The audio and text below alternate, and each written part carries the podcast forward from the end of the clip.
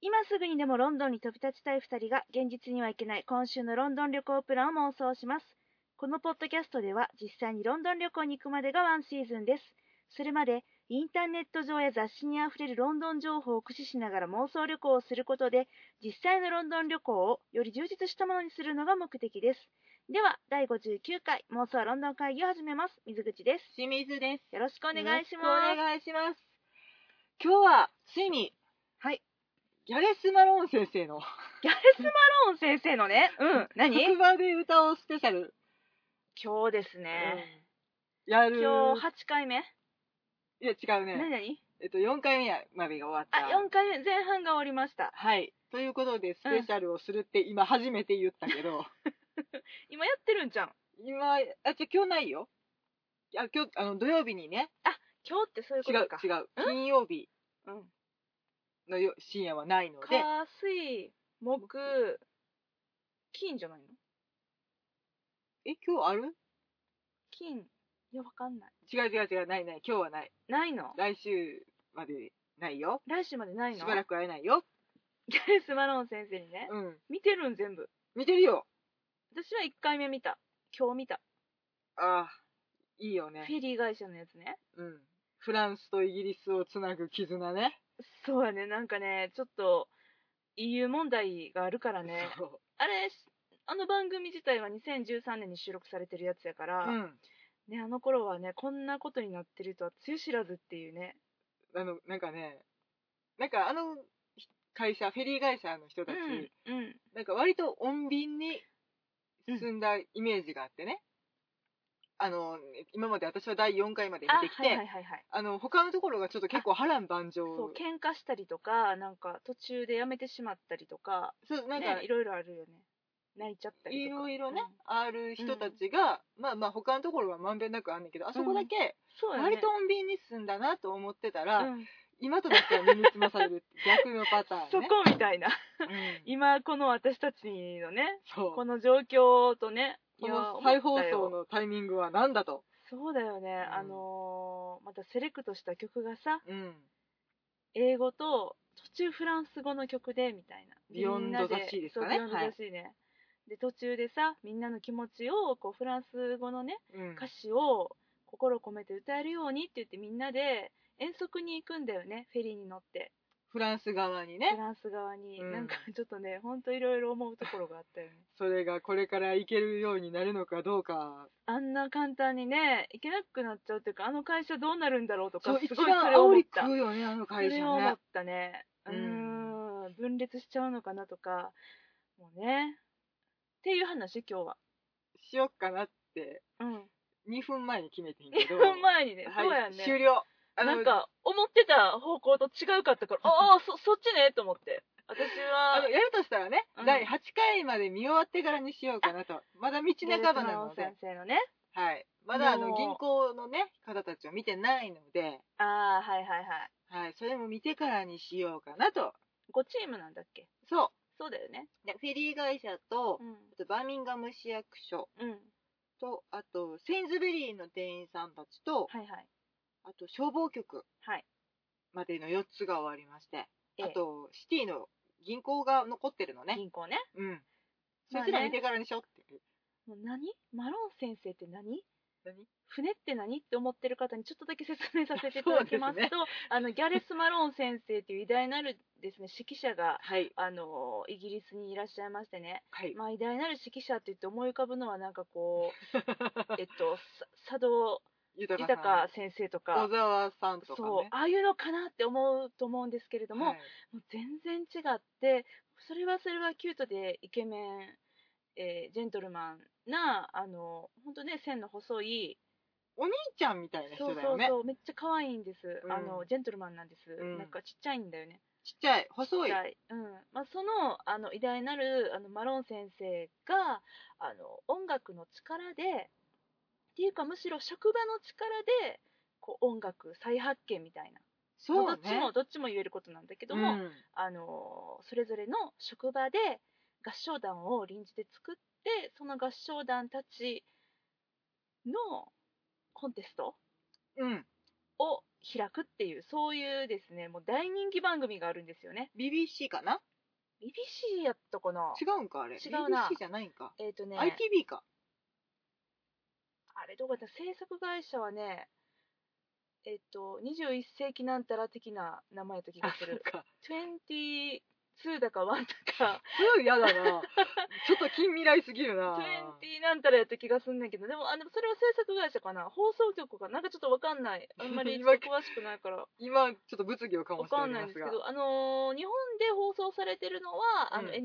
NHKBS の「世界のドキュメンタリー」っていうあの放送枠なんですけれども、うんそこで、あのー忘れた頃にですね、まあ、2年に1回か1年に1回かぐらいのペースで、あのやってくれるんです。 1年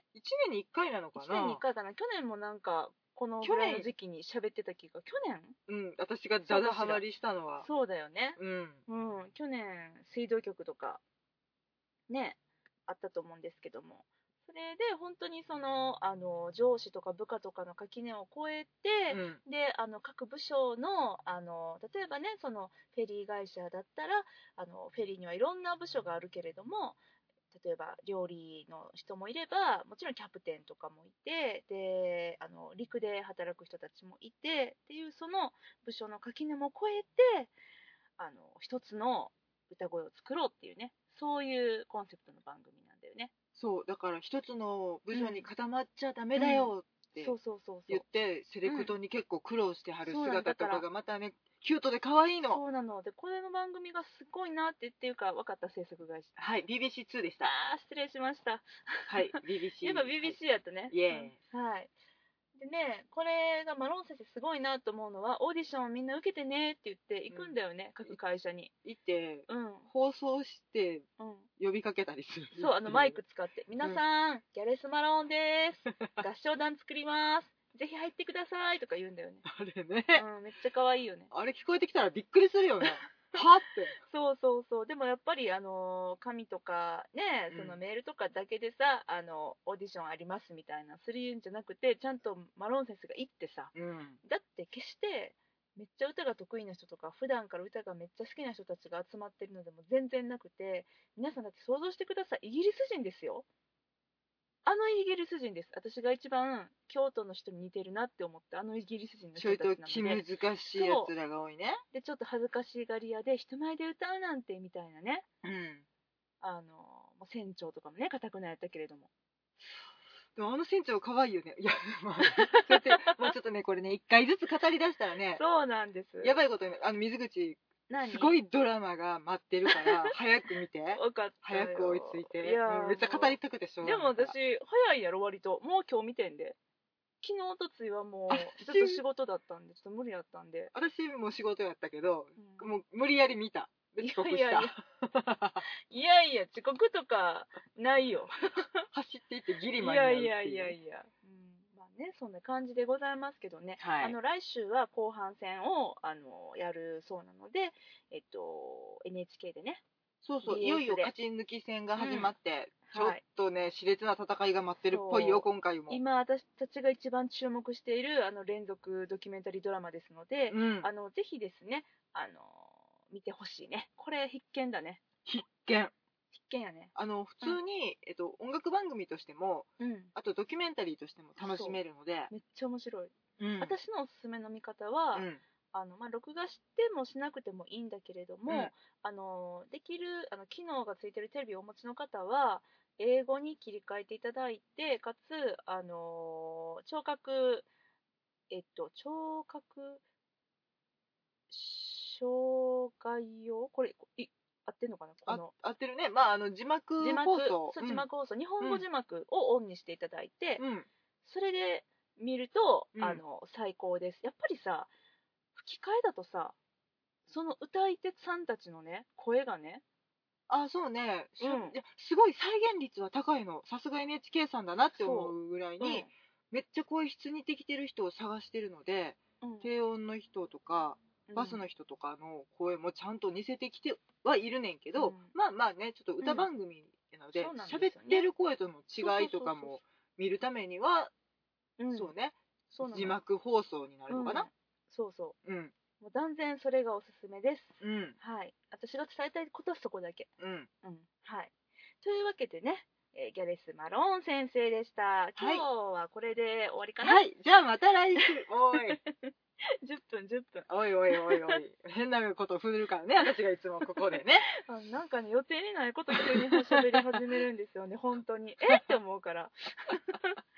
ね、いびっくりですけどね。えっと、もとい。はい。本題は、はい。あれですね。ナショナルシアターライブ、はい人と超人、はい、そうですね。感激日記ですね。感激日記だね。はい。マンスーパーマン。はい。うん。見てまいりましたね。ナショナルシアターライブね、あの、これが何かっていうのは、もう皆さん、もう知ってるよね。かなあの、英国初の、はい。てか英国ナショナルシアターセレクトのうん。素晴らしい舞台をスクリーニングで楽しみましょうっていうそういう企画でございますはい。全国、えー全世界でやってまして、えー日本でも、えー、一昨年からうん。実施されておりましてもう今年がもう過去最高なんじゃないかっていうこのラインナップで全6本そうですねの4本目ですね。そうです、ちょっと振り返るとあれだね今年は「ハムレット」でしょ、うん。次なんだっけ夜中に犬に起こった奇妙な事件、うん橋からの眺め、はいそして人と超人うん。濃いわ。こってこてやわ。これね今日ね何が驚愕ってねう、 4時間ん、3時間50分という表記になっておりました。本編ね、はい休憩含めでね、、はいい。やーすごい長かったね長い。うんあでこれネタバレでお話しするんですけれども、あのおそらくですねえっと上映館が限られてますので、うんまああの大阪と近郊うん。あと東京近郊うん。も他はやってるのかな遠いところうちょっとやっとるよ。やってるのかな、ううんんまあ、なんですけどあのいつもの、ね、映画レビューとかと違って、うあのーあ見てから聞こうっていやもちろんそう思ってくださってる方はそれで全然構わないんですけれども、ん。うん。あのいやいや見られへんわっていう方たちいらっしゃると思うんですけれども、うあの一応あのコンセプトとしてね、ん。うん。あのー見られない方にもこんなんだったよっていうのがうまく伝わるようにお話ししたいなってはい。思ってます。これ聞いて、わあ、面白い、面白かった、まるで見た気分ってなってくれたらいいなって。見たいって、うん、ね、そう思っね。ていただく以上に、うん共感できるよそううだにね、、そうだね。はい、うんしていただけるように、はい頑張りあたのいとし思うたんいなとで思いますすので。が、関東、うん、うんえっと、東京、東京、神奈川、うん、愛知、うん大阪、神戸、京都、福岡県近郊にお住まいの方はう、んとりあえず劇場に行ってくださそうい。ですね。はいあの、今ここで切るポイントですよ。 はい。とりあえず見てください。はい。はい。ということでね、あの、ここからは、まあ、ネタバレと、はいあと、あのー、見ることができないよっていう方たちに楽しんでもらうための時間として、はい。ちょっとね、ね、再現 VTR でお届けし ます。 VTR でね。そうですね。はい。いや、4時間ですよ、マジで。うん。どうなるかなと思ったけどね。うん。あのね、だからとりあえず始まる前にこれだけは言っとかなあかんなと思って、うん水口3時間50分やでって言ってから、うんちょっと私も、うんこれ大丈夫かなええ 私ってのなって気力持つんかなっていうでもね。、全然見れたよ。 見れたけど、うんなんやろね、あうのん情報量の多さは。えっと、この作品がね、まあ、はいどういう作品かっていうのだけご紹介させていただきましょうかね。はいこちらですね、1903年にですね、うんバーナード・ショー にようっん。て、あの発表された戯曲、うんこちらをもとにですね、あのジョージやろ、ジョ ージ。ジョージ・バーナード・ショーやろ。そうだよ、ジョージ・バーナード・ショーだよ。うん。なんで、なんで言い直したんジョージ。そうやな、う んそうやジな。ョージって誰も呼ばへんやろな呼とば思って。へん、バーナード・ショーだよね。ジョージ。まあ、なので、あのまあ、100年以上前のね、そうなるんだ曲にな ね。るんですよね。うん。それはちょっとびっくり。そうそう。それをですね、今回、ナショナルシアターライブうん。で、えっと、上演されたバージョンっていうのは、あのちょっとですね、設定を現代に置き換えて、うん。まあ、あの多分セリフとか全然ほとんど、まあ、あの携帯電話のメールとかのくだりは変わってると思うんですけど、あれそ多分お手間みだね。まあ、そうだね、うん。お手紙ね。 お手間み。レターね。うんえっとレアーね。レア。レアーでしょ。 君はビリー・エイロとか。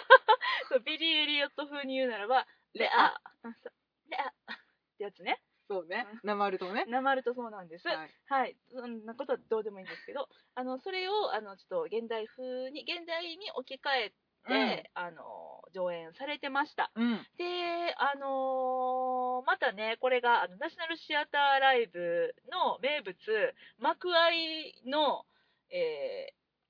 演出家インタビューっていうのがありましてね、今回も。うん。あったね。そうそうそれでなぜこの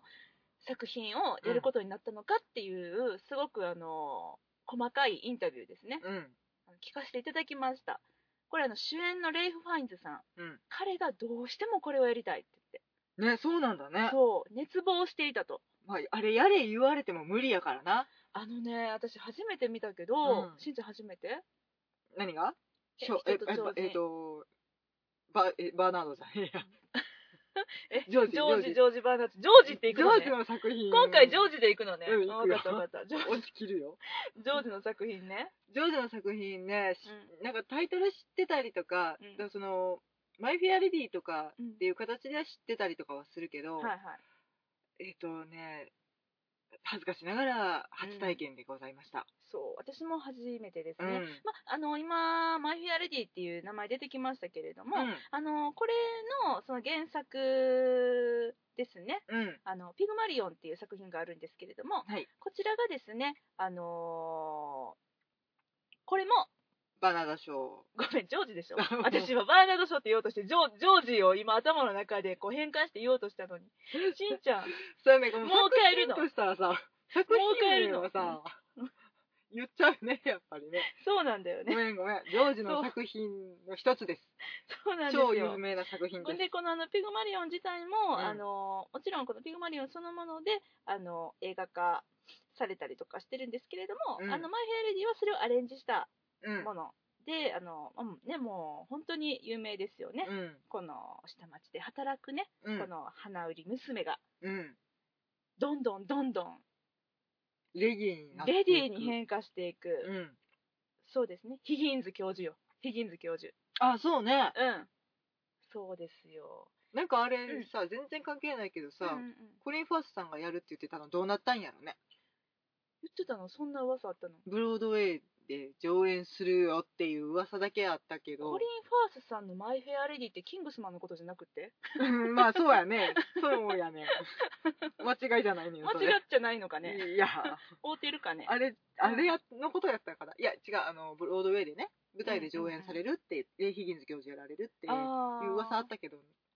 とんと続報が聞こえてこないなっていう悲しさを今ちょっとお伝えしてみた。そうやねうん。どうだったんやろ、ね、見たいのにっていうね。うんちょっと全然わかんないんですけどねうんまあのそういうですね、うんあのジョージうん。がジョージってなんかうん。うん。あでもいいよジョージでいいよ行くやよろ今日はうんジョージで行くよ、うんジョージのですねえー、戯曲うん。でございます、うん。これですねすごいタイトルついてます人と超人ね、びっくりしたよね。現代マンスーパーマン、うん。クラーク・ケントって、うんん、そうね、なるよね。なるよねしか普通も4時間ですようん。これねどんなどんな硬派なうん。作品がうん。繰り広げられるんかなと思って、うん。ちょっとね原作を知らずに、うん。えーいた時は思っていましたはい。だけどまあ4時間っていうのもありまして、うん長いっていうのもありましてねであのちょっとこう昔の戯曲やしうん。触りだけでもちょっと見とこうかなと思って私はあらすじを読んでからおう臨んだんですよねおうおうあのねこれねラブコメですそうなのね。そう4時あ間の、ほんまに、あと、これ、うんここがね、多分ネタバレです。そうですね結局うん、一、人の男と一人の女がう好んきって言うか言わへんか問題やんな。そうやねこれを、まあ、このあのジョージ・アイルランド出身の,、うんあの劇作家さんなんですけれども、はい。これがですね、まあ、あのこの作品の舞台はイギリスです、うん。あのイギリス人あるあるとか、うん。イギリス自虐ネタとか、うんあとあの当時の,、まあ、あの世相を反映した、うんその政治的なね、うんまあまたこのねあの主人公のレイ・ファインズさん演じるあのタナうん。タナー君ねうん。ジャックやったっジョージけジョージえこれもジョージやっけそやばいなあかんやんやっぱ りう。もごうめん。バーナードはバーナードにするごわめん、バーナード。ジョージかあれ、ジョージじゃなかったっえけちょっと待ってちょっと見てみるねジョンでしたジョンか。ジョンタナーでしたジョンか。うん失礼しました。じゃあ、いけるな。じゃあややこしいなジョン・タナーさんがですねレイ・ファインズさん演じるジョン・タナーさんが、はい。こちらがですねまああのちょっとその革命思想を持った割とねうん。うん何にでも何でもこういろんな話しててもすぐにその哲学的なあのお話にねうん。話をチェンジしてなんか噛みつきたがりな人そなのまね。あしゃべるしゃべる、うん。でそのしゃべる内容がもうすぐ例えるでしょうん。例えるしなんかこう世相を反映させたがるし、うんでなんかこう自虐入れたがるし、うんでなんか哲学とはみたいな感じのね話をね、するの女とは男とはみたいな、あれさうん、だから結局、うんあんだけ言葉を尽くして何が言いたかったかって、うん俺は人と違ってすごいっていうことだけだよね。そうで面白いのはその一番最初この見てる私たちは、うんそのえっとタナーのねうん。目線なのそうね。うんそうなんだよねであの、まあ、タナーとですねまああのアンの、あうん、イ2ンディ人ラ・バルマさん演じる。そうです2人のあの、まあ、ラブコメディうん。恋愛物語なんですけれども、もう最終何かっていうとあ結局アンの手のひらの上で転がらされとったっていう話やったんですね4時間かけて、そう。うんうんだからその、ジョン、ジョン・タナーが、俺はこんなに人と違ってこんなにすごいんだ。うんうんうん、自分の意志で生きていくんだって言ってることすら、うんうんうんすべて、アンの手の中やったっていうお話だよね。そうなんですそうなんですお釈迦様の中で、じゃあ手のそ中うなんでですよあがいてる孫悟空みたいなね。俺は何でも知ってるって思ってて、うんうんアンのことも全部分かってるって思ってて、うんいや実はそうじゃなかったっていうね、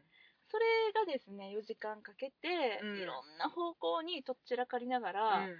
まあなんやろうねあれぶっ飛んでたねちょっとねう、んなんか、これネタで書いてんのか、うんだからなんかそう、笑かしにかかってんのか、どっちなんやろうって、ま、最初思ってて。だから、あなんかバーナード・ショョーって言われてて、ちょっと高尚なものをイメージしてた高の尚なものねね。はいはいわかでりままあすだわかからります哲学者として、うん、という、なんかいう側面とかさ。そうなんです。こちらね、じゃあちょっうんとバーナード・ショーさん紹介しておきましょうか。うんこちらのアイルランドの劇作家であり、う評論家、うん政治家としての顔も持ってて、社会主義運動に深く関わったそうなんですね。うんあの15歳で、まあ、学校出て、まあ、働き始めて、うんその後独学で文章を学ぶと。うんで、あのまあ、劇作家としてのね、才能をが開花したというか、まあ、認められたのはあの40代入ってからなんだって。あじゃあ結構、本当に苦労しているんだそうなね。のそうなのでまあ40代入ってからやけれども、うんあのー生涯ではねうん50本以上もの戯曲を残しているということでもかなり精力的に、ううんんうんもうエネルギッシュな方ですね、ああいう分量のものを50本書いたってそう考やねそうやねえたらちょっと気狂ってるけどねうん。そうでやっぱりこの辛辣な風刺だったりとか、こうんう皮肉が混じったこの文章っていうのがあの特徴でうん。もうたくさんの名言とか格言が残ってあるみたいねそうねうんん私もそんなちょっと詳しくわかんないんですけどね、うんうん、そういう感じの、えー、とバーナード・ショーさん。英国人のある意味象徴的な部分でもあるのかな、うんうんうんうんうんあの皮肉屋さんなところ。そう皮 肉皮肉やったね。あのあのー多分ねその皮肉っぽい感じをうん愛せるか愛せないかでこうのん作品面白かったと思えるかどうかがちょっと変わってくるかなとは思う。なのうでん、なんかね、その今、だから前回2回、うんうんうん3回ぐらいと比べると、うんその夜中に犬に起こった奇妙な事件うんとかうんは嫌いな人いないんじゃないかなってあーいないいない。で、橋からの眺めはうんうん嫌いとかじゃなくて、なんか生理的なものに訴えかけてくるから、うんもしかしたら拒絶反応が起きるうん人もいる。るかもしれないなとかうんいう感じのお芝居かなって思うねんけど、うんうんうんうんこの回の人はうん普通に好き嫌いが分かれるなっていう。そうやね、うん私でもこの今年のラインナップが本当に面白いなって思うのはね、うんそのまあまず「ハムレット」こうんれはもう一瞬で瞬殺で10万枚のチケットが売り切れた、うんもう演劇イギリスの演劇界の記録に残る公演そうこね。れをまず1個目に持ってきましたで次夜中に犬に起こった奇妙な事件、うんこれは本当にそのイギリスで生まれた、うんあの今のイギリスで生まれたで今の演出家さんたちの手によって今なお上映され続けてる、しかも実験によって生み出されたって感じのね。うん、っていうとてもあのインディペンデントな感じそうね。なのそうなのであのっていう作品が「夜中に犬に起こった奇妙な事件はい。」橋からの眺めは、うんこれはあの制作、えっと、この舞台の今回の舞台の制作国こそイギリスだけれども、うんあのアメリカの作家さんのうん。脚本をですね、えっとどこの国やったっけえ国アメリカじゃなあかっ違たう違うえっとイボ・バン・フォーベさんオランダ。オランダやったっけアムステルダムベ。ルギーえアムステルダムあれベ違ルっギーたベルギーかなまあでもそのあたりですわのだからイギリス ?EU ですわ。 EU ですね。EU、もうなんかそれも切ないな。そういうことか。そう EU 脱退ってそういうことか。まあいいわ。えっと、のまああのオランダ出身のベルギー在住の方じゃなかったっけベルギーの、ベベルギー出身で、うんオランダの演出家。あそうか、そっちア逆ムねス。テルダム芸、え、アムステルダムの。トネールフループアムステルダム芸術監督さんですね OK。です、OK です。はいの、えだから、えっと、アメリカの作家さんの戯曲を、うん。えーその、オランダで活躍されてる、これまたもう本当に、もうね、トニー賞取りましたからね、この間ね。撮ったね。だよ、あの、本あの、演イゴバンホーベ出さん。賞と作品賞かうん、なそ。うですね、もう本当にもう今、世界一注目されていると言っても過言ではない、うんその演出家さんが、イギリス一実験的な劇場、うん。なんてヤングビッグシアターやったヤングビッグああ、よかった、覚えてた、うんヤングビッグシアターの主催で、イギリス人俳優さんたちを使って、まあ、特にね、あのもう我らがマーク・ストロングさんはい。主演で行われた、まあ、超前衛的な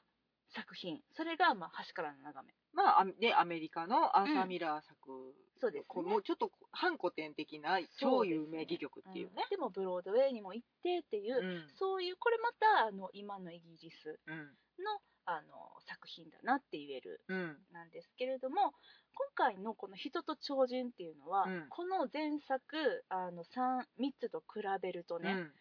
あのすごくあこれあここにこれ持ってきたんやっていうのがすごいよくわかるっていうか、うんみんな見たやろ2016年の最初の3作見たねってうん4作目、行くで、行くで、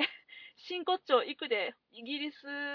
になんまかみネイれテた、ィブイギリスみたそいそううな感じそう、イギリスにまみれた、もうイギリス人しかわからんような、超イギリス州の濃い作品、行くでみたいな感じじゃなかった。そう、だから、その点でね、うんちょっとハードルが高いなそとう思なのって、うん。なんかね、今日劇場で見てて、うん。クスクスずー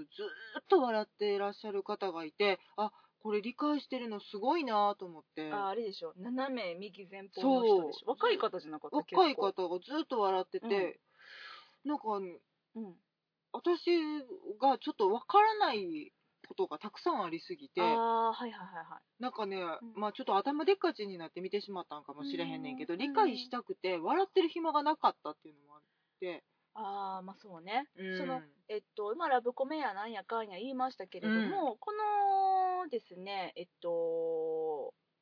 作品が、まあ、劇中でも結構ね、なんかね、シェイクスピアのね、うんセリフの引用とかが何回かあったりとかしたんでもジけれどョージシェイクスピア好きなんだよねあ、そういう感じなんだな。んか研究家ってウィキに書いてあったよ、それでか、なんかね、ドヤ顔でシェイクスピアのセリフを挟んでくる んだよね。うん。で、あのーこのね、英語圏ではね、シェイクスピアに次ぐうん公演数を誇ると、うんこのジョージの作品うんらしいんだよね、うんだからあのー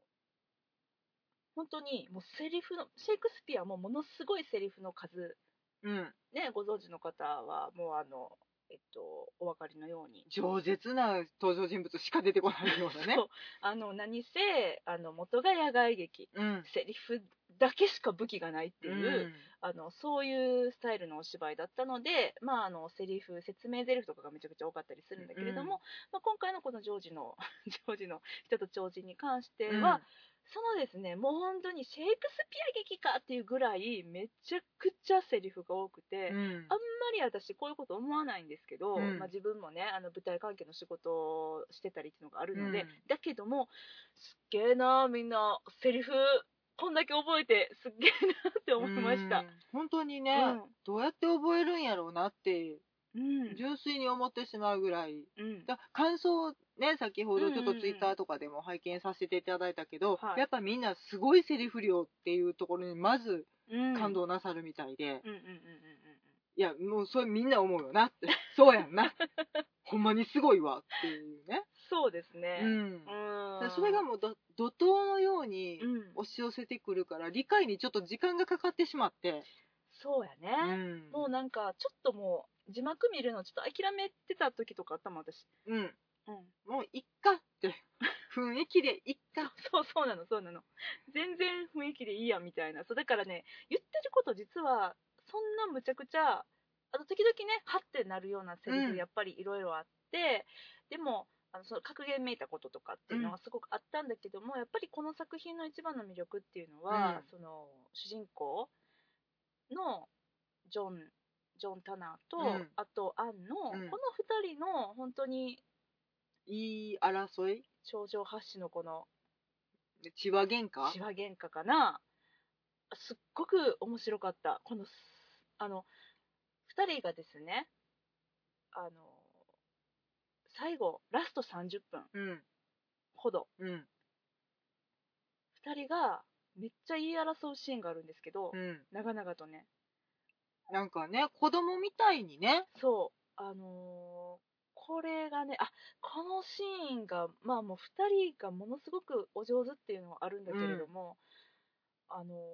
のすごく生きたセリフでうんあれは面白かったね。うん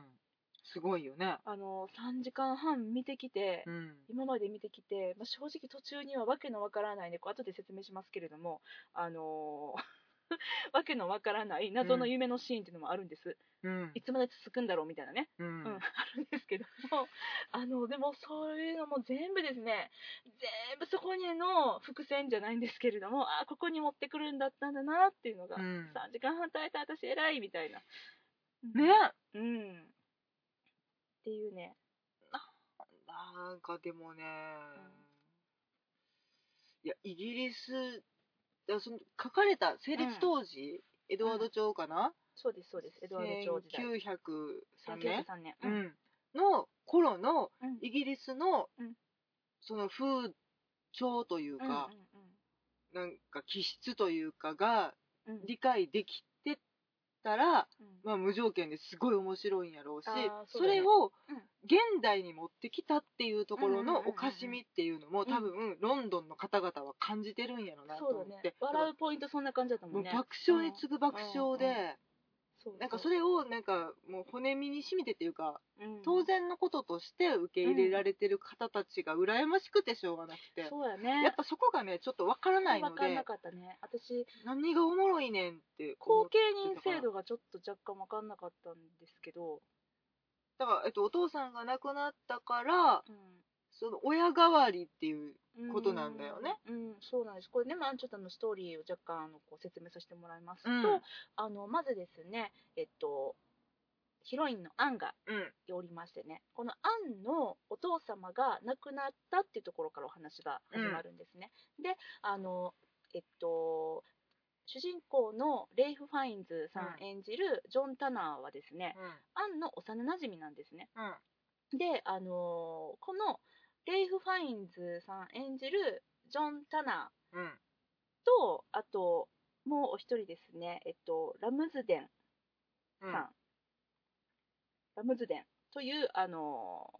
方がいらっしゃるんですがうんこの2人が、えっと、アンのお父さんの遺言で、うんこ後継人この2人を後継人にするっていう風にこうんう指名をされたところからお話がスタートします。うん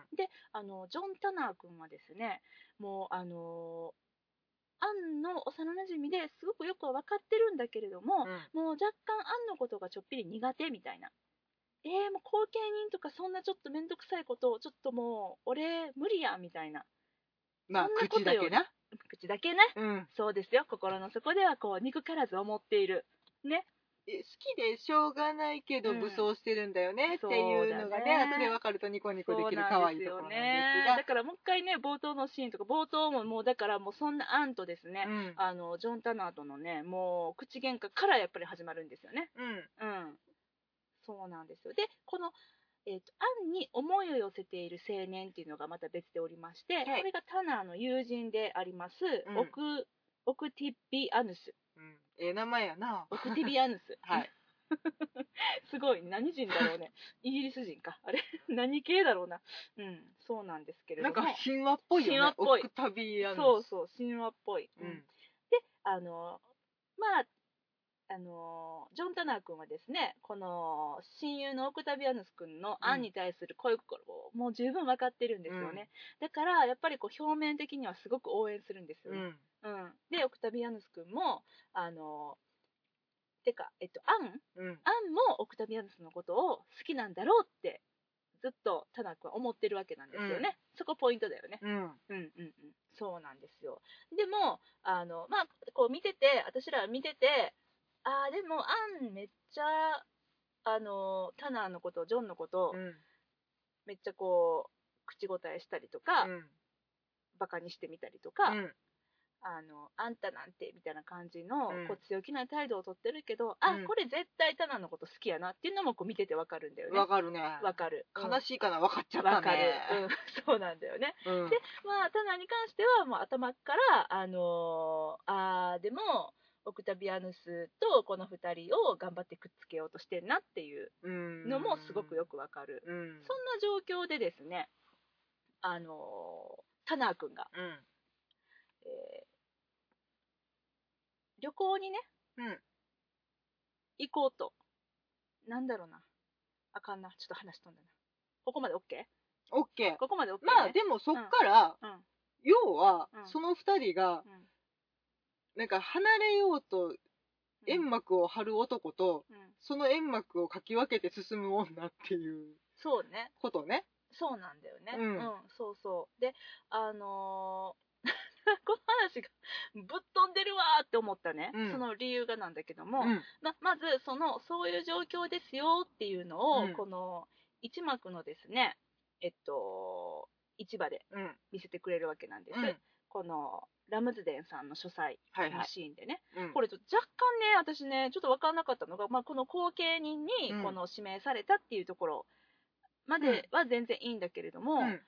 あのあの家の構成が全然分かんなくってラムスデンさんはあれは何なんだとタナー君はさ親友でしょラムスデンさんはあれはどこから誰 あの家は誰の家だったの喋ってたあれはラムズデンさんちの多分詳細で、うんオクタビアヌスうん、オクタビアヌス君、まあでもね、は、たべ訪ねてきてた、ラブンゼンさんのはだから認められてるうんアンの友人やったんちゃうだから貢献、うん自分が、うん、えっと、娘代わりに思っている人間の、おうん認められている言い名付けが、うんうんオクタビアヌス君で、オクタビアヌス君うのん不埒な友人、不埒な友人、あーはいはいはいはい不出来な友人うんうんうんうんうんうん、不詳の友人。それうん、がうん、タナー君タナー君ね、。うん、うんだから来るな言うてんのに、うん、あいつは来てしまうんですと、そうやね。うん、はいはいはい。あ、じゃああれは、ラムズデンさんのお家やったんか。アンの家じゃなくって。アンも登場したじゃん。アンとアンのお母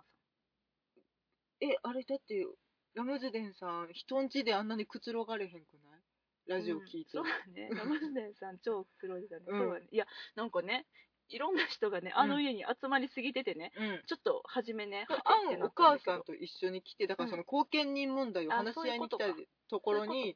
えっとうんオクタビアヌス君の妹さんもなぜか来て、そういうことかそうなんだよこれまた妹がねうんもうあのまた波乱をねうんき起こすんですけれどもね、そうまあ、そこで起こったことは、まあ、後見に指名されましたってことと、うん妹がどこぞのわあのわからない男の子供を身ごもってしまっているっていう事実が発覚し、うんかつ、えっと、いつの間にか妹はこっそり結婚していたっていう、あの、オクタビアヌス君の妹ね、うんうん、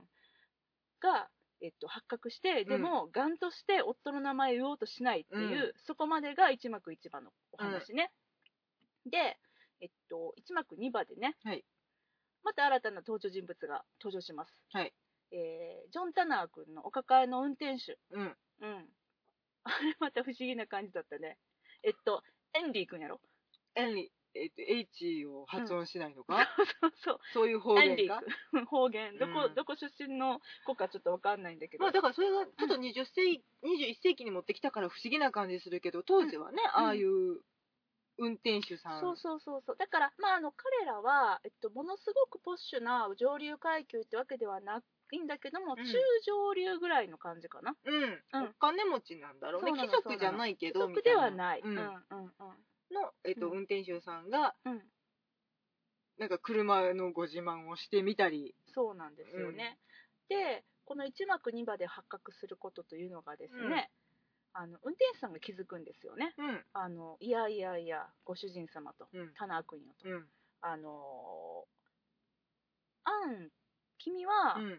アンがオクタビアヌスのこと好きやと思ってるかもしれんけど、うんアンが好きなんタナやでって、うんあんたやでっていうことを言うんですようね、んでそれでタナ君はえーってなって、驚いちゃっうて、んであの一人姿をくらますんですよねスペインに、なんかみんなで旅行に行こうって言ってるけど、どんどん数が予想外に膨れ上がって きてみんな来るとか言ってるしそとりあえず逃げろって言ってうん逃げ出すってういうね、うんうん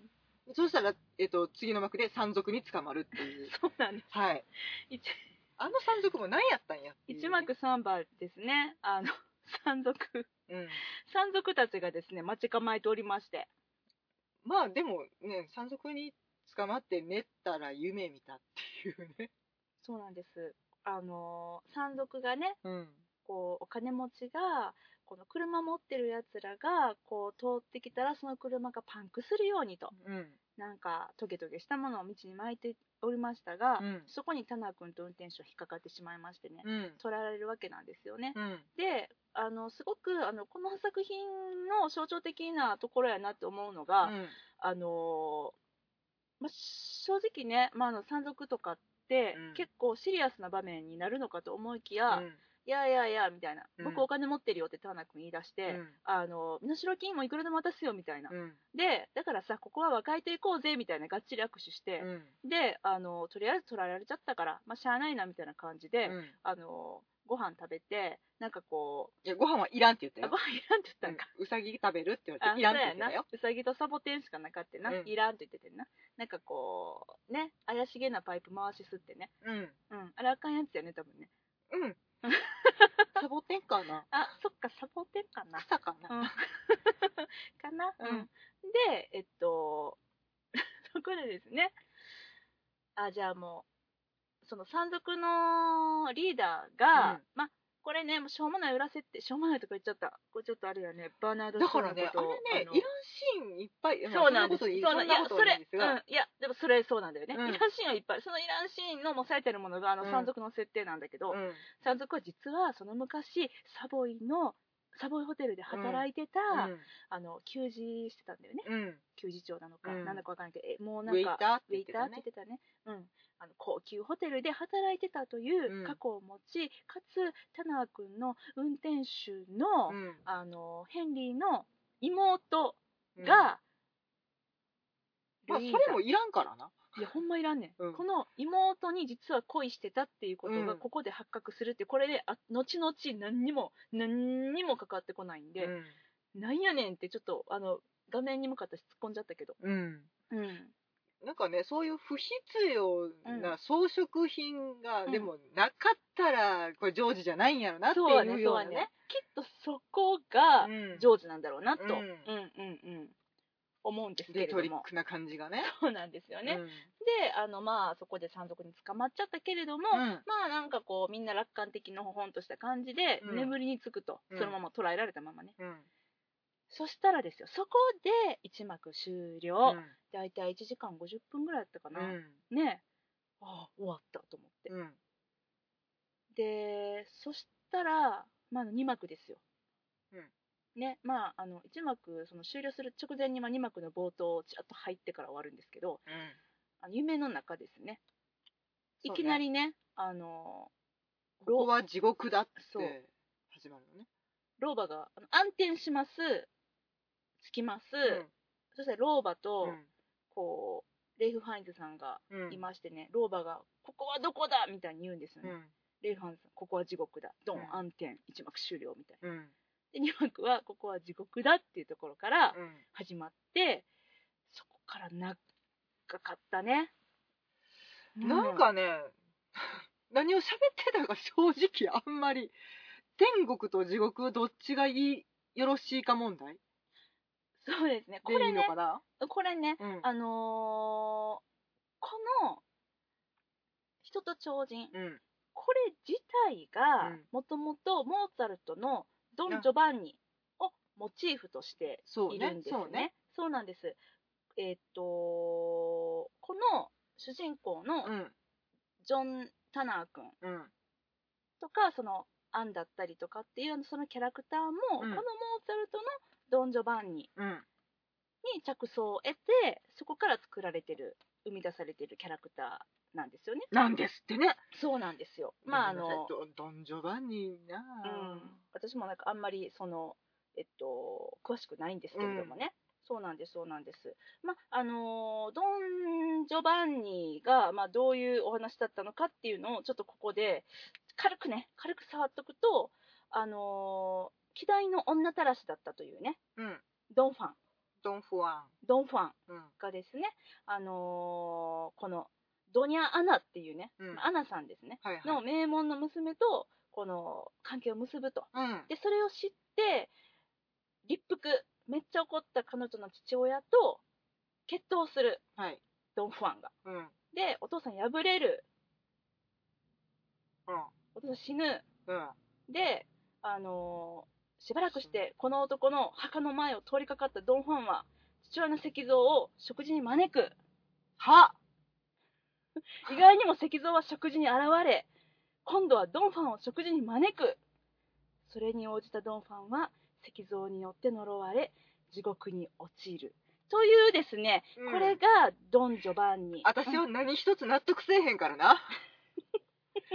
まあまあモーツァルトね結構夢夢しいの多いかそうら、ね、なんですであのーまあバーナード・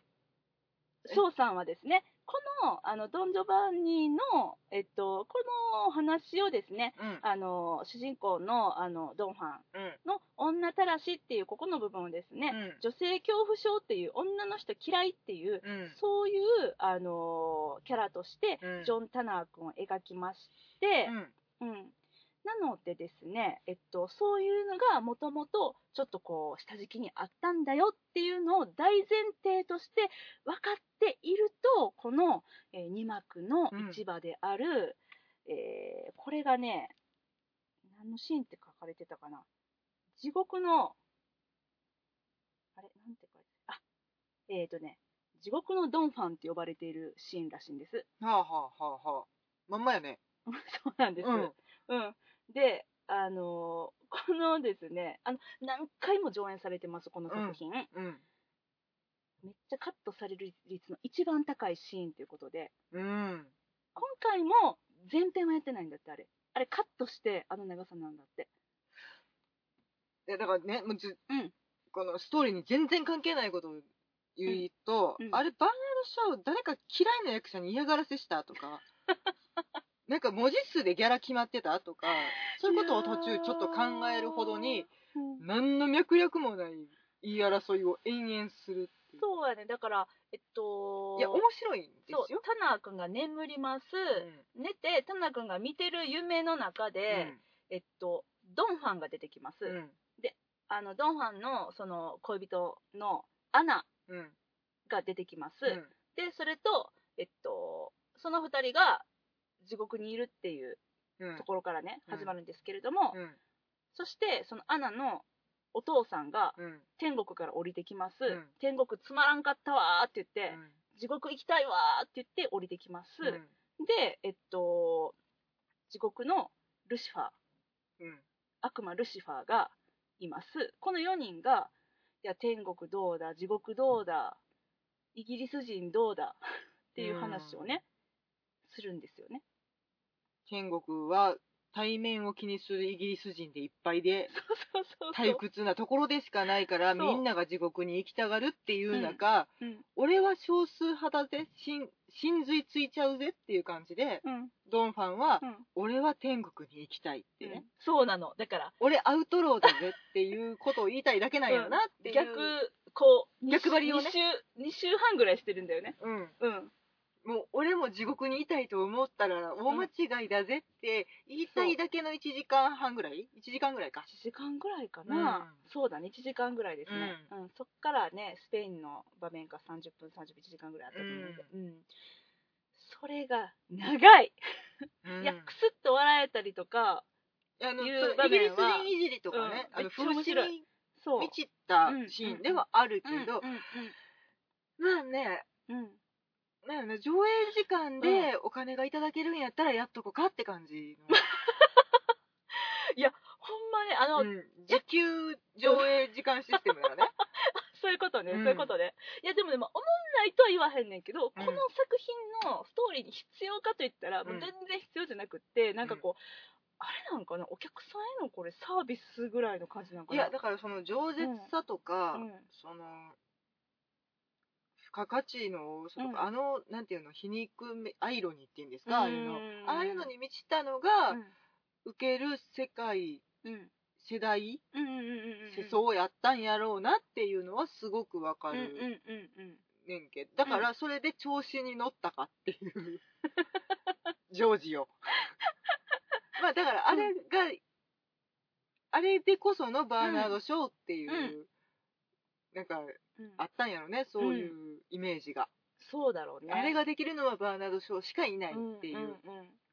いや面白かったようんでしかもえその展開っていううんえちょっと待ってあのどうなったんみたいな山賊どうなったん、うんあのえちょっと待ってアントの恋はどうなったのお奥谷ピーナスえみみんなどうしたんどこ行ったんみたいなオクタビアヌス君はね、うん休憩、そうねうん、コンビニ行って休憩休憩やなうんみんな休憩やな、そそうやな、うん自転車が、まああのえっと、脇の方とかも含めてですね、うんまあ、20人ぐらいいらっしゃったんですけども、うね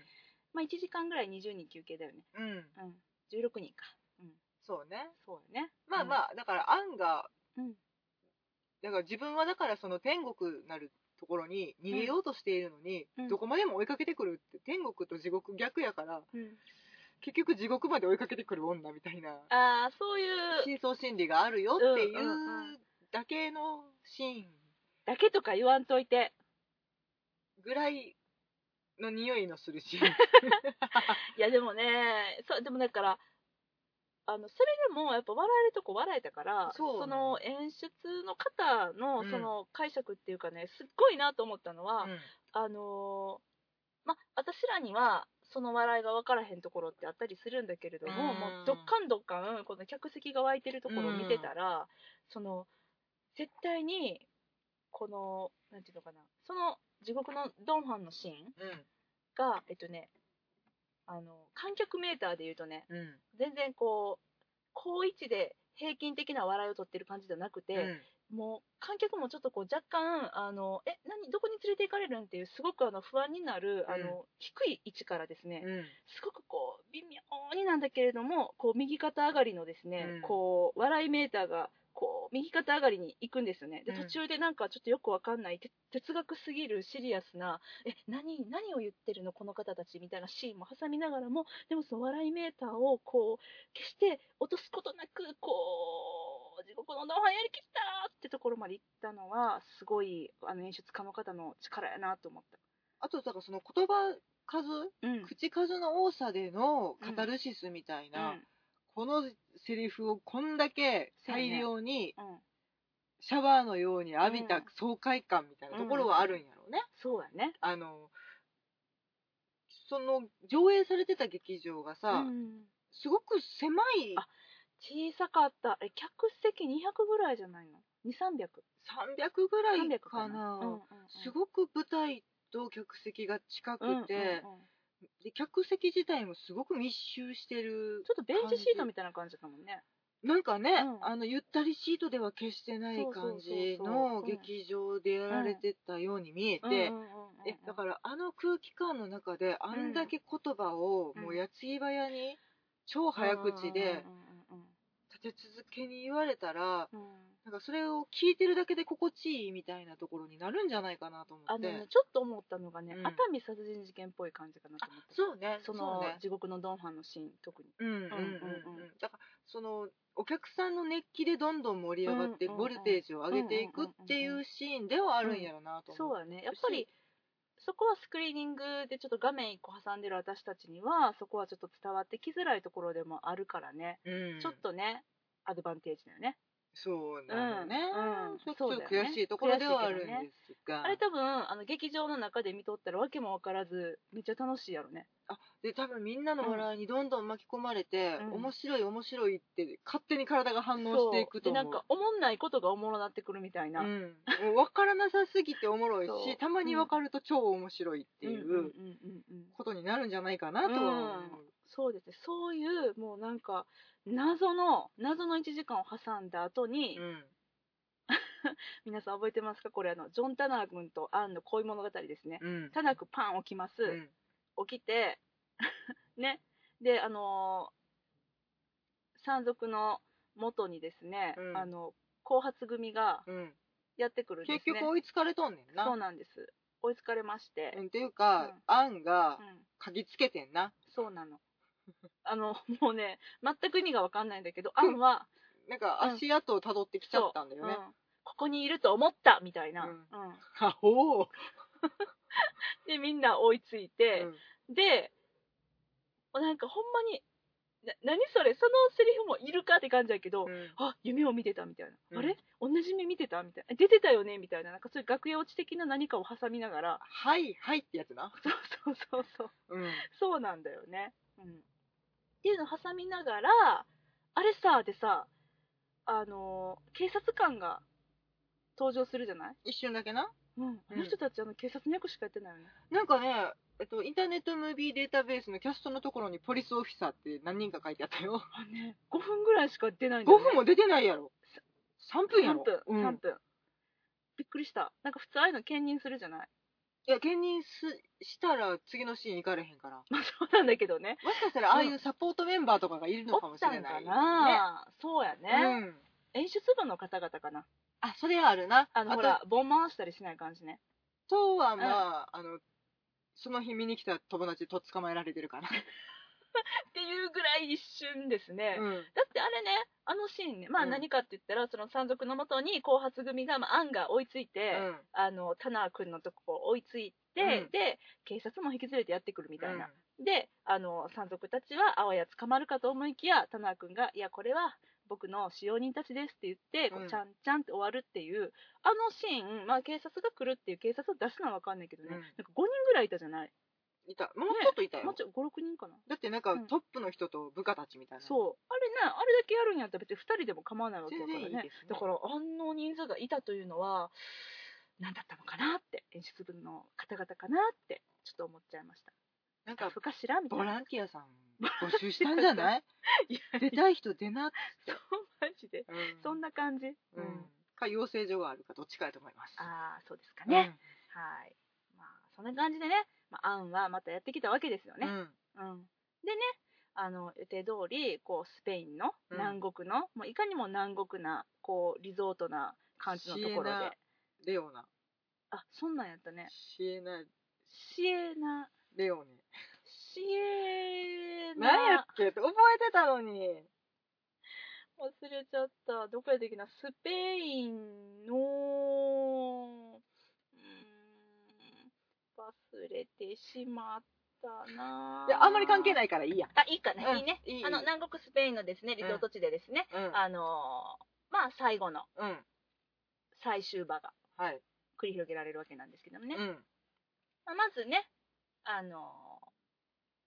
まあ、結局オクタビアヌス君うん。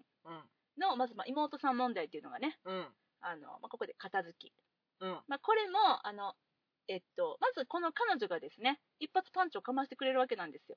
なんだかんだいろいろ心配させていたかのように見せて、うん。実はこの彼女ももううまいことやってるんですね、うん。このあの旦那さんのことを隠してた理由だったりとか、うん。あのそしてさも今ここでハプニングがちょっとこう起こってしまったかのようにトラブルが起こってしまったかのように見せたたけれども、うんそのトラブルも全部ちょっと彼女が仕組んでたうんことでしたっていう、うんその頼りない夫に対してちょっとあの自分があのこれから結婚生活を送っていく上でね、うん。あの必要なことっていうのを、まあ、旦那さんをですね手のひらで転がしながらちゃっちゃとこの整えていくっていううん。あそういうことやっとったんだこの若い女の子っていうのが分かるシーンがまずありましてね、うん。で、あのーその後ですね、オクタビアヌス、お兄ちゃんのオクタビアヌス君は、うん。アンに失恋すると。求婚して振られ、とっとと振られたね。ね、うん。かわいそうにね。これ、だからそ、ここまでの時間で割と3時間30分うん、かけて、うん、 2秒ぐらいで失恋してたよね。早かったー、うん、結婚して、いや、みたいな。そう。 そうやね。なんかも、う無理とか言われてた。そう、あ、無理無理無理無理、あ、しないし、みたいな。うん。あ、もうあ結婚無理だし。ごめん、あの、泣いてるあなたが好きだから泣いてて、みたいな。そひどい振られ方をすう、う。るん、ね。アンにね。うん。うん。うん、で、振られちゃったってなって、だだ泣きして、うん。その後ですね、言ってた、タナとうん。アンがね、うん。こう、罵り合いながら、うん。二人の愛を確かめ合うというう、ん。もう爆笑に次ぐ爆笑の、うんめっちゃ面白くなかった、ここ。だからだからね、逃げよう逃げようとする男性を囲い込む女性の恐ろしさよ。す途ごいよ中ねで象とか蛇とかに例えられてたけど、まさしくだアよね。ンがねアンがねそうだようん。ね。包囲網がすごい狭まっていて。コブラって言われてたよ。うん。うん。大蛇大蛇っていう大じゃん。役になってたけどね。 そうやね、うんそうやね。そうなんだよ ね。もう、なんかでもすごい、あの、こんだけ言ってたらね、アンがめっちゃ気が強くって、うんすごいなんかちょっとこう嫌な女みたいな感じにうん。感じるのかなって、最初のその私はあらすじを読んでた時に思ってたんだけど、めっちゃ可愛らしかったね。私でもね、うんアン大っ嫌い。え、マジで、うん、もう最初に、うんなんかその、なんか最初のオープニングの時点でね、うんアンは親の言うことうん、にとても忠実で、だかうんらその亡くなったお父さんと、うんまあ、ご存命のお母さんが喜ぶことしかしない、うん、うん、うん絶対に歯向かわないっていうのうんうんうがん大前提で出てきてて、できた。でも、はお母さんが言うからこうします、うんお父さんならこう思うわって言ってうて、ん結局それ全部、最後には覆ったやんかそうそう、自分がやりたいことをお母さんが言うてる、全部、お父さんがうん、うん、うん、うん、うん、うん。こうお考えだったはずっていうふうにうん言葉を変えてただけで自分、うん全部自分がやりたいことやったって、うんうんうんうんうん分かった時に、ういんや分かっててけど、う絶対そうやろなって思ってたけど、んこいつ絶対友達になりたくないって思ったうん、あの 嘘つきなんだよねだからあのずっと言ってたけど頭がいいというかタナー君はずっと言ってたけど嘘つきめって言ってたけど、先回りして、うん全て自分に都合よくうん動かす力を持った女性、うんうそんな超能力そうだねうそうんだね、まあいやでもねタナーがバカだからねうん、 うん、タナーバカなんだよね動かされるんだけどねバカなんだよね、うんなんかすごいこうあの自費出版で本とかも出しちゃうぐらい、うんなんかちょっとこう頭良さげなじゃ一見頭良さげな感じなんだけどもいいと思ってるあたりバカだよねっていそうう そうそう典型的な感じかなそうなんだよ可愛らしい男性なんやけどね、うんうんうんうんうん、あいつなああいうやつやからなって飲み会でこそっと言われるやつな、うんうんそうやうねん、うん、まあ2時間ぐらい喋らしといて、うん、そしたら寝るから、うん、そうみんやな黙なって聞いとけうん勝手に喋らしとけやって言われる人が、うん、そうやな、うんいやでもまあでもそうかなタナ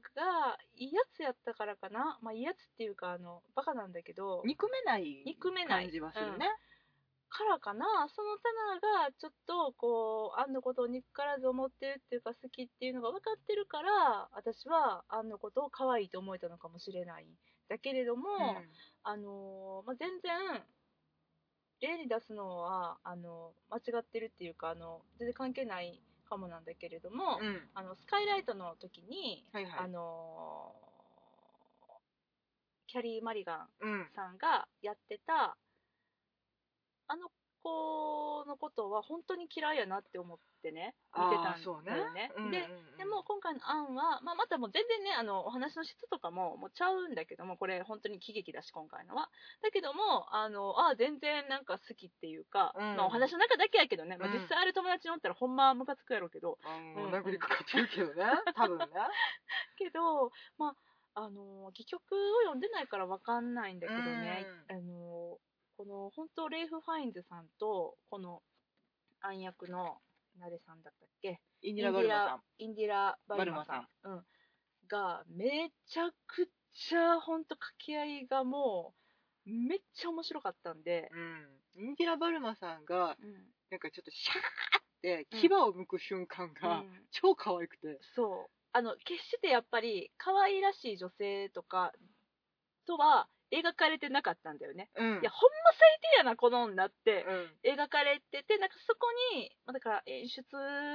のあれかなあのそこにちょっと好感を持てました、うんでそのキャラのまんま、うん最後はあのタナコのこと引きずって退場していくっていう、うん、にやりとはそうねそうそうそうそう、もうなんかキャーってなったもん結婚するって最後タナに言わした時うん あそう言わしたと思って、うんこれどうなのかなと思って私はもうあタナかわいそうってそういう思っねて見てたからそういねうねうんああ言っちゃったって感じだったんやタナうんいやあのどっちかというとだからオクタビアヌス君、うんあっちを応援してたのね、うん、逃げ切れておめでとうっあて思ってそういうたことかうん、あの毒画に引っかからずってこと、ううんんいやでもねうんもう全体的な感想になんねんけど、はい、あのーこの二人のうん、年齢が分かんなくて、それはね私も今言おうとしてたそうなのあの多分ねうん多分アンは27歳ぐらい、あって言ってたな、うん27歳のま設定あのがー途中で出てくるのでね、そうなの、うん、27歳かなと思ってんけうど、んうんタナがっいやだってだって知ってるし私らレイフ・ファイズさんの年齢ね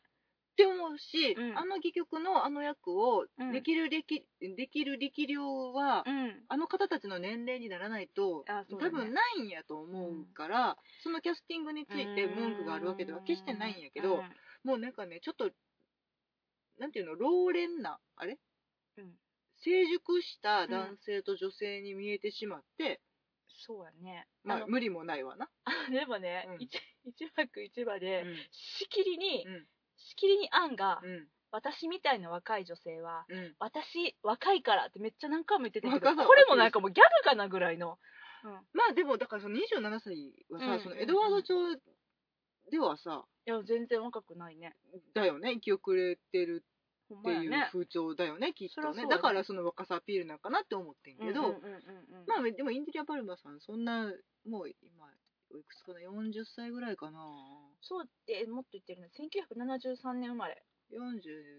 445歳ぐらいかそうやねうんまあ演じてた当時ちょっとこういつのあやっぱ記録なのかちょっとわかんないけど、まあ、でもまあうんうん40を超えてはると思いますうん、うん、まあ、とても可愛らしい女性やし、うん、キュートなんだよねうんう、ん決してそのあの年齢に無理があるとかじゃないねんけうんど、とても成熟して見えてしまったからそうやねああれのこれーこんなバカな会話をするようなそうやねえっとね自然に40歳に見えたうん ねうんとても魅力的な40歳に見えるし、見えた見えた、うんレフ・ファインズさんもなんかそんなバカな恋愛するようなうん若造には見えなくて、そうだねそうなのねそれでちょっと戸惑いはあったうん、だってねあの若メイクしてないじゃない。うんでね、あの、その、アンのことがすごく好きだったオクタビアヌス君、うん彼は若いんですよ。見るからに。若いねそうなんですよね。えっと、1988年生まれ。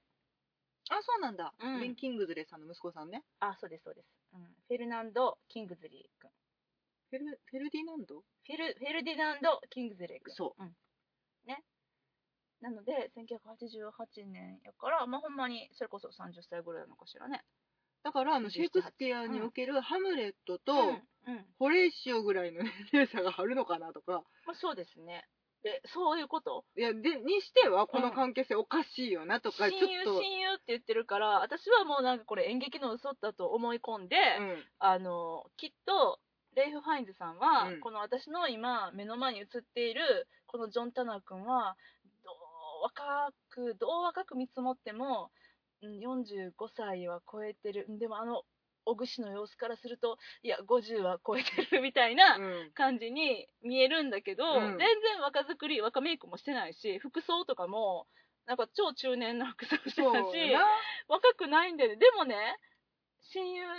あのオクタビアヌス君とめっちゃタメ口やし、うんなんか仲良さそうやって、うんだからもう演劇の嘘やと割り切って、うん途中から見てたそうやねでもきっだとこれは30歳このレイフ・ファインズさんは30歳って思ってみたいやだからその年齢が分かりたいなっていう分かりたいね、うん何歳設定なんだろうねそうそれを知っときゃ、あの当てはめることはできるじゃないそうなんだよ分ねかんないからちょっと迷いがあってねそうやね、うん確かにね、まあ、でもあの二人ぐらいじゃないと、でもこの役はこなあーせないやろそれなはっ無理ていうのね、うんもちろん考慮した上でですよ。うんうんでもまああの本当にえっとま戯戯曲の力だったり演出家の力だったりっていうのはもちろんめちゃくちゃ大きいんだけれども、うんそれ以上にこの作品に関して言うと役者の力をめちゃくちゃ感じるいや作品やったなっすごてい思いましたうんもうなんかこの人らがやるからこそっていうところの部分がねうん、めっちゃあるなって、うんう、ん、思ったねそうやねんな。四時間うまいような。まいってめいうちゃめちゃうまいだかなんらそかの役者さんの、うんその技量というか、和芸、うん和芸よねしゃ、しゃれおつな感じの。そうでもう表情がもうコロコロ変わるしめちゃくちゃ細かいとこ全部拾っていってるから、うんあのだってね2人だけでね、うんラスト30分ぐらいね、うんたった2人でね話してあんだけ退屈させへんってすごいよねすごいし、うでもう周りの方もそうなんだよねあーそのそうやねえっと山賊やってた方とかも山超賊ねうまくてうまかったねもうとってもいい声で詩の朗読されて死ぬほど笑いそうになるっていうねそうやね、うんあれもうあれおかしかっただかな、らねすごいうんこれがイギリスの国力かっていう、それ演劇力だよね、うん、感じがやっぱすごいしたなねえこれやっぱりこう有名な戯曲だと思うので、うんいろんなとこであのされてるかと思うんですけれども、うん全世界でねでもやっぱりこのイギリスの方たちがねうんやってるこういう形でのあの状態での作品を見れてねうん本当良かったなと思いましたあの4時間長かったなと思ったんやけども、うんこの力の抜きどころが分かったのとそのストーリーというか落としどころが分かった今となっては、うんあのまあ時間が許すのであれば、うんなんかもう一回見て面白かったところをちょっとこうあのし重点的にうん見る、もしくはあとちょっとこう分からんかったところをもう一回確認に行くぐらいのそういう見方はちょっとしたいなって思いましたまあ頑張って原作を読んでもう一回いくからねあーでも原まあまあ作ねな戯曲ねうんちょっと読みた難しいらねしいので、そうまやあ、ね役もねそんなに新しいものではないそうやね新しい方でもそうだね90何年かな、うんうんやったりするし、あのうんやっぱりあのとてつもないセリフ量なので字幕がうんそう全然足りてな くて追いついてないしだから多分そのうんうん例えとしてポンポンポンポンってうん5つうんうんうんうん6つ出してる例えも3つぐらいに省略されてて面白さは半減してるんやろなとかっていうことはうんうんうんうんもう多々あったので、そうだねうん、うんそれを一回戯曲という形でね読んうでん理解してから、うんあのセリフ量をうん耳でもう一回味わうっていうのはうん楽しめるんやないかなとうん思いました。そうですねうん、いやー、思った以上に、想像してた以上にめっちゃ笑いました。うん、うん。なんかあれねあのだからその時代のうんエドワード朝の女性像はいはいはい。にしては、うんこんな描き方していいのかっていうバーナード・ショーのうん魅力の新しさとか、そうやね。あうのーん。世俗に抗う感じ、っうんていうのも多うん分すごい新鮮やったんやろうし、うんででもやっぱり女性といえばああいう感じとかこの世代の人たちってこうやったよねっうんてうんうんうんうんうちのおばあちゃんあんな人やったわみたいなはいはいはい。ことが多分身近に感じれたらすごい面白いんやろなと思った、そうやうね。ん、多分あんな女性やったんやろねうんうんうんうん。その当時の。うんおてんばな人とかさそうやな。そうでやまなあ。ちょっと芝居にするにはうん。うん。どうかと思われるような恋愛観やったりとかさそうやね。うん確かにだからねち。ょっとセンセーショナルでやったみたいなことをああの脚本家の方が言われてそうやて、ねとても衝撃的なものだったっていうふう確かに言そわうや。れてだたかけらどその、ねえ、あのー女の人のそれこそオクタビアヌスの妹の存在だったりとかね、うんうんうんあとそこまでその自己主張する女性とかもそんなにいなかったんじゃないかなとか、確かにそうだねうん、やのにこんなに自由奔放にうんうんうん男を手玉に取ってまで自分の恋愛を成就させるうんうんうんうんうんうん女性なんてなすごく新しいよねっていうのうがんあったんやろなそうやねこれうん私のちょっとね、エドワード町って何で見たっけって今思い出したのが1個あって、うんうあのーベネディクト・カンバーバッチさんが主演の「パレーズ・エンド」ってドラマがはいはい、あるんですね、はいはいこれがまさにエドワード町のうん、お話で、うんそのえっとまあ対照的な2人の女性が出てくるんだけれどもね、それこそ上流階級のもうなんか超セレブなあの女性と、うんあとあの女性の運動家、うんうんうんうんうんうんうんうん、のあの活動家のうん子が参出てくる政権とかがそうそうやっと話題になりだした,、うん出した頃だよね、きっそうとな。んだよねけどああその頃やなと思って、うんでそのあその後かそう第一次世界大戦かうん、でなのでちょっとまああれにもなんだっけその第二次世界大戦のそのアラン・チューリングのね、うんお話にも出てきてた、うんあのキーラ・ナイト・レイさんうがん演じてらした、ちょっとこう働働きたい女性っていうのなんだけれどもきたいけど、うんはうんうん実際自分が能力を活かせる職場にはつけなかった時う代んうんうねん。それの本当にあの一番走りじゃないけれども、うんうんなんかその第二次世界大戦ぐらいの時代にもなっても、うんまだその女性のね立場だったりとかっていうのうんが、まだまだイギリスでは弱いもちろん日本でももう全然あうのん女性は家守ってなんぼぐらいの時代だったけれども、うっんていうぐらいの時なのにこの1903年、うんこのエドワード朝の時代にあんだけ奔放な女性の姿を描くっていうのはねやっぱりすごくセンセーショナルだったんだろうね。あのだからダウントン・アビーの1話とあーそうだかわのちょっと前そうやねになるはずなので、そんな時代にこんなうん、うん、お下品なというか、あけすけなというか、うん、そうね。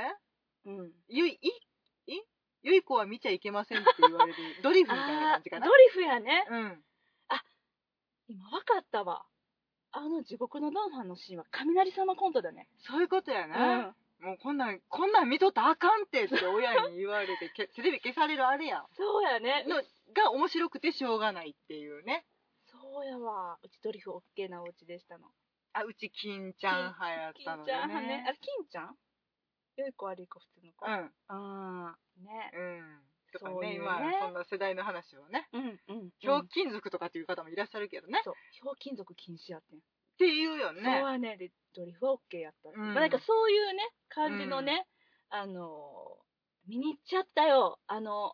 あ、ちょっと超人 11pm みみたたいな感じかな。11pm みたいな感じかな。 7pm って何やっあの、ちょっと、ちょっとお色気があるおはいはい笑はいい番組とか。たそんなのあったんですうんね。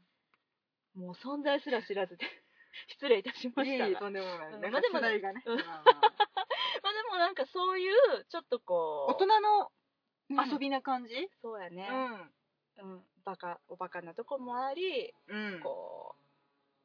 革命的な思想を歌ったかと思いきや、それもおバカだねみたいな。で、でうん、ちちょっとやっぱりそのバーナード・ショー自体が、うんもうバーナード・ショーって言ってるな私うん、やめたのジョージ設定ジョー ジなめんことはしたらあか んジョージが、うんそのジョンにもううん自分を投影しまくっとるんやないかっていうのがそねれ、はあるね、もうひしひしと感じられて、うんこんな言葉で飾飾り立てたって、どんなに言葉を紡いだって恋愛一つうまくできないよって、うんそうだねちょっと自虐これもね入ってる感じが、そうやねイギリス的なイギリス的だよ息を感じるねっていう。うんううんうん、うんそうやな確かにまあでも、まあ、最後にねんうん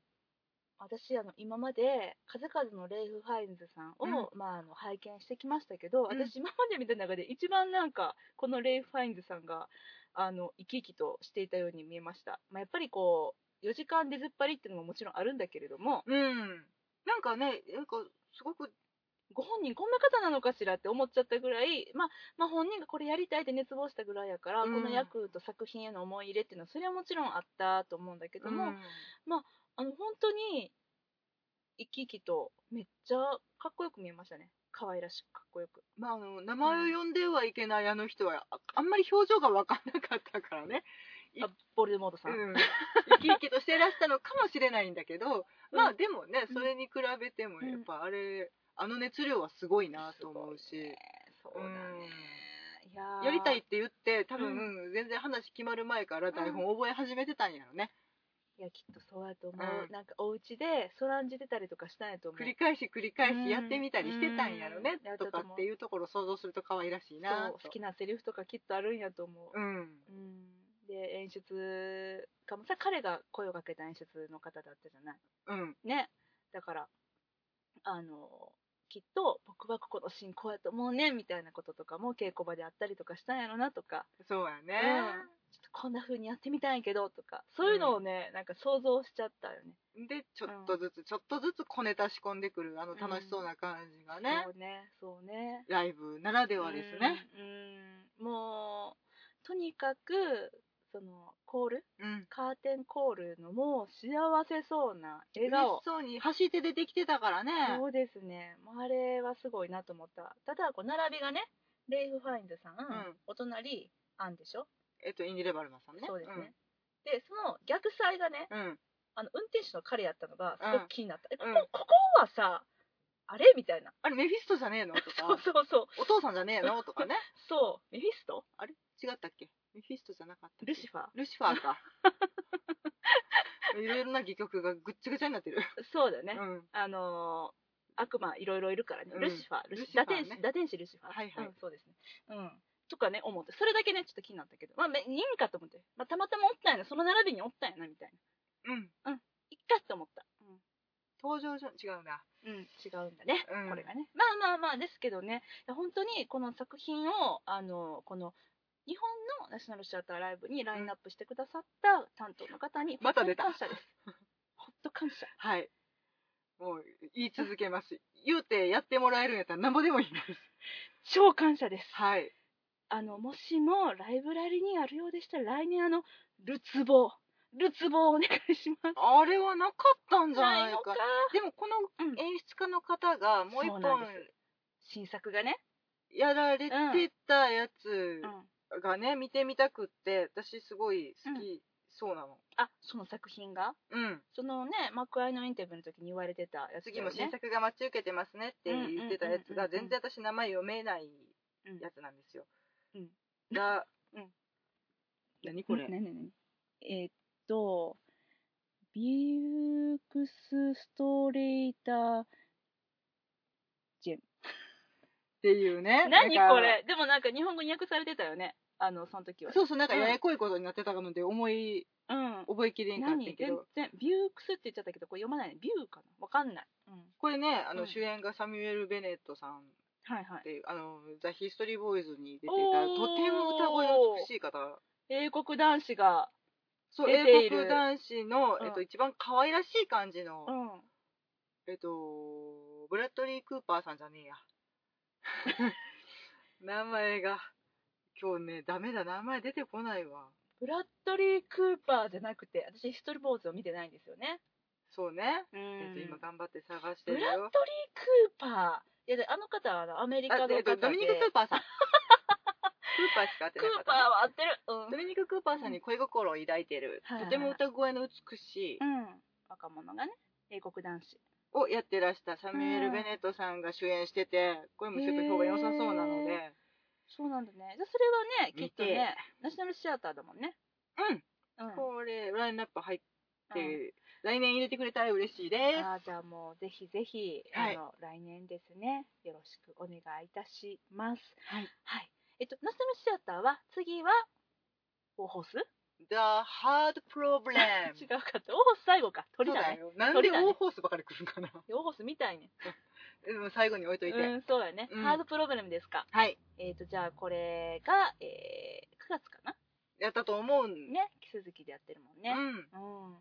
あの楽しみですねん。うん。またあの見てあの取り留めもない感想を話したいと思いますのでそちらもお楽しみにとはいいうことでねはい、今日も長々と喋ってまいりましたけれどもね、長い。